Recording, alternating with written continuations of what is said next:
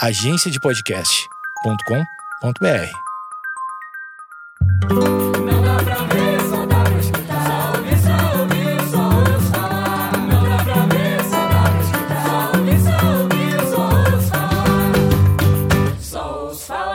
Fala, gente, tudo bem? Eu sou a Gabi Fernandes, sou atriz, escritora, podcaster e também fofoqueira. E nesse minuto da minha vida eu estou muito puta com os meus vizinhos porque eles não param de fazer barulho. Já são 10 da noite, já são 10 da noite. Me esperei até 10 da noite pra gravar e eles estão sapateando. E tem um barulho de água esquisito. Dá vontade de perguntar, gente, vocês estão bebendo água do chão? O que vocês estão fazendo que tá esse barulhão? Ah, sério, na moral, os meus vizinhos de cima, eles vivem a moda caralho. Eles simplesmente. Eu não sei o que eles fazem, eles vivem a moda foda-se. É tipo 10 da noite, eles estão fazendo um esporro. Mas enfim, meus amores, não é sobre isso esse podcast, é sobre outra coisa. Assim, embora eu esteja muito puta com os meus vizinhos, eu estou muito bem, né? Embora eu trabalhe com internet e receba muitas críticas por dia. Mas assim, muitas. Eu ainda assim sinto que eu tô no lugar ok, sabe? É bom, assim, sem grandes preocupações ligadas à minha autoestima e à minha segurança. E aí, esses dias eu tava conversando com um amigo que não trabalha com internet, nem com nenhum tipo de exposição, e essa é uma parte importante da história. E eu cheguei numas reflexões importantes sobre o assunto, assim, porque esse meu amigo já namorou uma mina incrivelmente linda, mas assim, bizarramente linda, que trabalhava com internet, que mostrava os treinos, falava de beleza, era vista como uma mulher bonita, só que ela era extremamente insegura, mas num nível incrivelmente assustador, do tipo, marcava esse meu amigo nos stories, mas não podia aparecer o nome dele, porque as, as mulheres podiam seguir, ou então fazer um escândalo de ciúme, umas coisas meio, nossa, por que que isso tá acontecendo, sabe? E ele, que não trabalha com internet, disse que não entendia como alguém que era vista como uma mulher incrivelmente linda se sentia tão insegura. E eu tive que explicar pro meu amigo que a gente ser vista como determinada coisa não significa muito pra gente no final das contas. E a partir dessa conclusão, eu pensei em muitas coisinhas, em micro coisinhas que envolvem essa caixinha da beleza, que eu tô colocando como beleza aqui, mas vamos ler como padrão, que a gente a todo custo quer entrar. Primeiro tópico super importante: beleza não gera segurança em ninguém.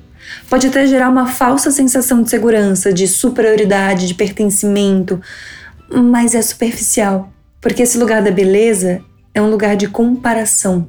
Quando você fala para alguém que essa pessoa é bonita, geralmente é comparando a alguém. E toda comparação gera uma competição. Às vezes você é mais bonita, às vezes menos bonita. Imagina o quanto isso não mexe com a nossa cabeça. Ainda mais num lugar como a internet, onde as pessoas estão te avaliando o tempo inteiro. Existe uma síndrome do impostor sobre nunca estar sendo bonito o suficiente. Aí as pessoas que são extremamente próximas ao padrão de beleza que é imposto pela sociedade estão se enchendo de filtros, usando 500 mil artifícios para afinar a cintura, aumentar a bunda, etc. Essas pessoas transpiram insegurança porque essa dita beleza, entre aspas, é um lugar de extrema fragilidade. E ao mesmo passo que empurram pra gente que a gente tem que ser eternos procuradores de beleza, e leia-se beleza padrão novamente, você considerar que tem algum nível de beleza é mal visto. Se você fala que você se acha bonita, você é odiada. Na nossa cabeça e na nossa sociedade, você só é bonita se outras pessoas te considerarem bonita. Agora, se você se considera educado, normal. Ninguém acha isso bizarro. Ou se, sei lá, né? Se você se acha uma pessoa maneira, legal, inteligente, qualquer outra coisa. Ninguém vai te achar um idiota por se achar educado, legal, maneiro, inteligente. Agora experimenta se achar bonita. É um caos, porque você passa a ser uma idiota metida. Então empurram uma busca incessante por algo que você é proibida de alcançar. E aí a gente vai pro tópico 2. Você nunca se sente suficientemente bonita ou, no caso, suficientemente dentro das expectativas do padrão. Outro problema grave é que a linha de chegada do padrão de beleza é inexistente. O mercado que financia o padrão de beleza, ele é tão cruel que toda vez que você chega no lugar que estipularam, eles mudam o trajeto. Você conseguiu a sobrancelha do sonho, você fez o flow no seu travelings e gastou 8k pra fazer a sobrancelha de não sei o quê? Show! Mas essa celulite aí? Ah, você tirou a celulite? Pô, legal, mas a gente tem uma super novidade em cabelos. Quem aí vai aderir? Esse mercado precisa que a gente viva no sentimento de falta, que a gente viva na sensação de insuficiência. Quanto mais insatisfeitas a gente estiver, quanto mais insatisfeitas a gente se sentir, mais lucro o mercado tem. Então, você não se sentir bem, segura ou com autoestima elevada é um normal para esse mercado. Dificilmente a gente se sente bonita mesmo. Eu tô extremamente dentro do padrão e ainda assim eu sinto uma pressão estética enorme para mudar características que são zero problemáticas para mim, mas vistas como um problema para o outro, como meu nariz grande, por exemplo. Ou então, o que eu descobri recentemente, aquele tal de deep hips, que é uma coisa que eu nunca olhei pro meu corpo, sabe? Que ah, você tem uma afunda um pouquinho ali na lateral do quadril e tem como preencher, e tem como não sei o que, e eu tipo, meu Deus, mas desde quando isso é um problema? A gente é ensinado a viver se sentindo menos do que é aquilo que é dito como ideal. Se a gente se sentir suficiente, quantas marcas vão falir? E lembrando que agora eu falei de um exemplo meu que é totalmente baseado numa pressão estética. Imagine as pessoas que estão realmente muito longe desse padrão, o quanto elas não sofrem com bullying, com preconceito, com hate. Terceira coisa que eu pensei: segurança está ligada a amor próprio e não numa qualidade específica. Terceiro pequeno insight que eu tive a partir desse ponto: segurança está ligada a amor próprio e não numa qualidade específica.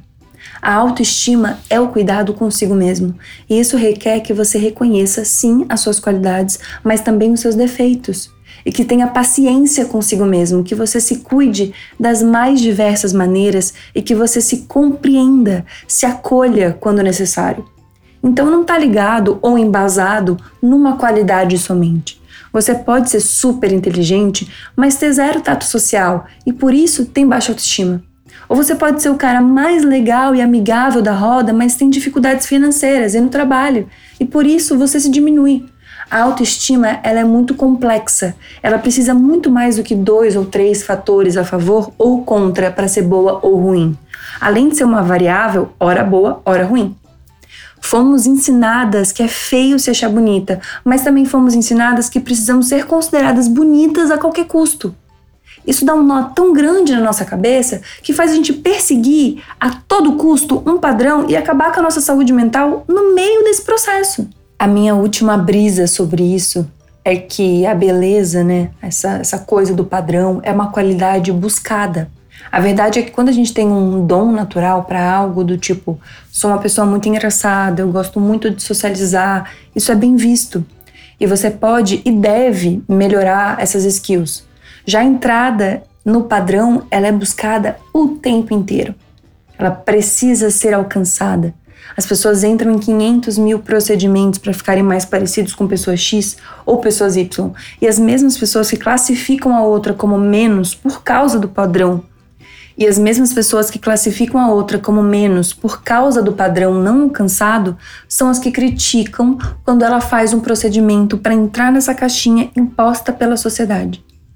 A real é que o conceito de beleza precisa ser levado mais a sério e estudado mais a fundo.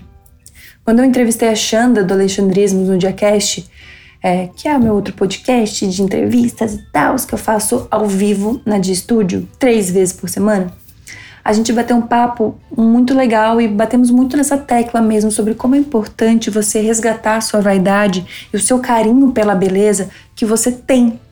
E não buscar um padrão imposto por um mercado que só quer te ver insatisfeita. Isso só gera mais insegurança e menos sensação de pertencimento. Eu sei que parece muito óbvio e muito fácil dito assim, mas não é tão simples chegar nesse raciocínio. Eu sei que parece muito óbvio e muito fácil dito assim, mas não é tão simples chegar nesse raciocínio. Eu mesma, quando me perguntam sobre o silicone que eu coloquei com os meus 19 anos de idade, eu digo que eu não me arrependo mas que eu não tomaria essa decisão hoje. Aliás, tem uma história muito engraçada sobre isso. Que eu cheguei, tipo, mais sete da manhã para fazer a cirurgia do peito, né? No caso, ia botar silicone. E aí eu dei meu nome na, na secretaria. Secretaria. Ixi, nem falar. Na recepção falei o nome do médico e tal, e a moça olhou pra mim e falou: Nossa, é doutor X. Eu falei: É, doutor X. Aí ela, ah, nossa, é o terceiro nariz hoje. Era o peito, né? Que ia, que ia fazer. Tinha nada a ver com o nariz. Mas enfim, eu realmente não tenho nenhum problema relacionado ao silicone. Eu faço exames regularmente e tá tudo bem, eu gosto do meu peito, zero BOs. Mas quando eu paro para pensar que eu, uma jovem recém-saída da adolescência, eu tinha 19 anos, eu me submeti a uma cirurgia que tem os seus riscos, porque sim, é uma cirurgia, para colocar duas bolas de um corpo estranho dentro dos meus seios. Eu, eu praticamente surto.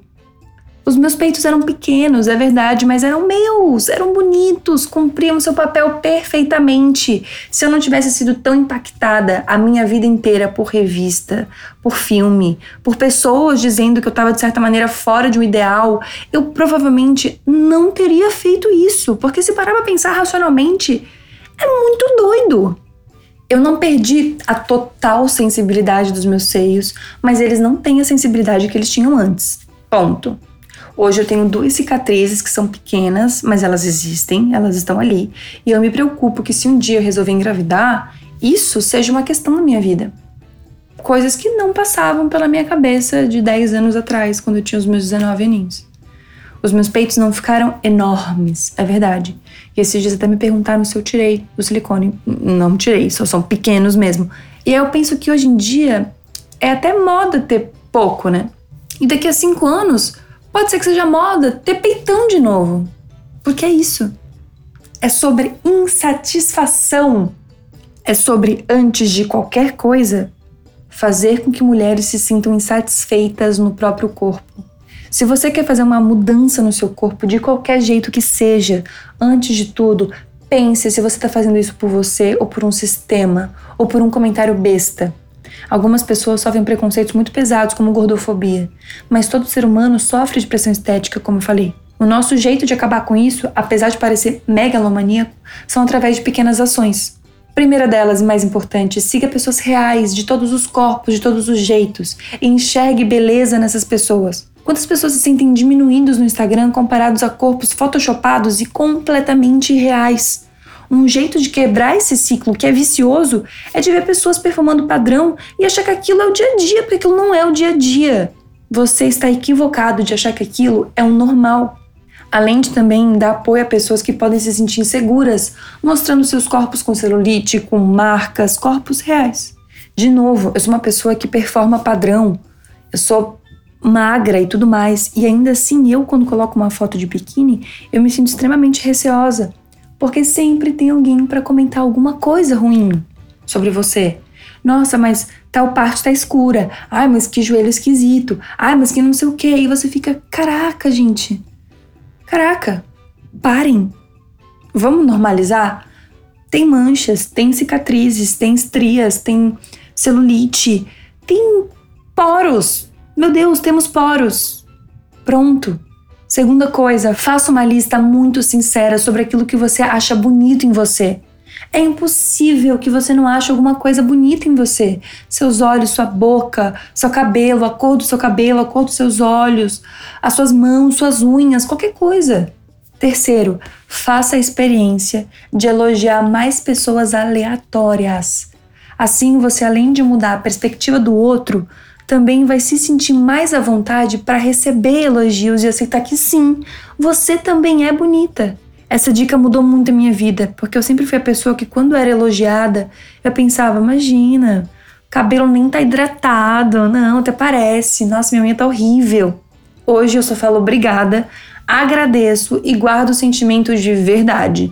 Meu cabelo tá bonito, isso tá bonito, aquilo tá bonito.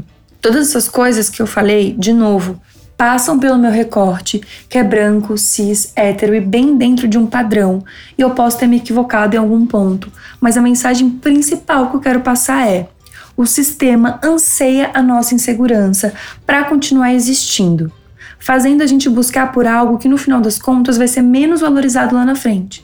É uma gangorra cruel entre insegurança e futilidade, superficialidade e baixa autoestima. Não tem como ganhar esse jogo. Mesmo que você faça tudo, absolutamente tudo que o sistema te pede, de uma rinoplastia a uma lipoled, a pintar o cabelo, a mudar os dentes. É uma máquina caça-níquel. É uma máquina caça-níquel. Quanto mais você dá, mais ele te exige. E caso alguém não tenha te falado hoje, você é linda, potente, exuberante, forte, gata pra caraca e ainda por cima consciente. Que a gente seja livre. Esse podcast fez algum sentido para você ou eu viajei muito?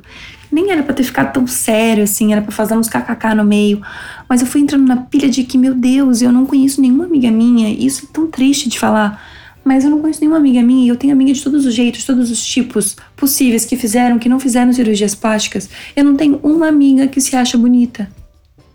Eu não tenho uma amiga que se acha bonita. O padrão, a busca pelo padrão, a busca por ser cada vez é, mais dentro daquilo que esperam da gente, que o mercado espera da gente, vai acabar matando a gente. Enfim, me conta o que você achou, se eu viajei muito, se fez sentido, se não fez sentido. É isso, gente. Um beijo grande e até o próximo podcast. Desculpa ter ficado tão sério, me perdoa!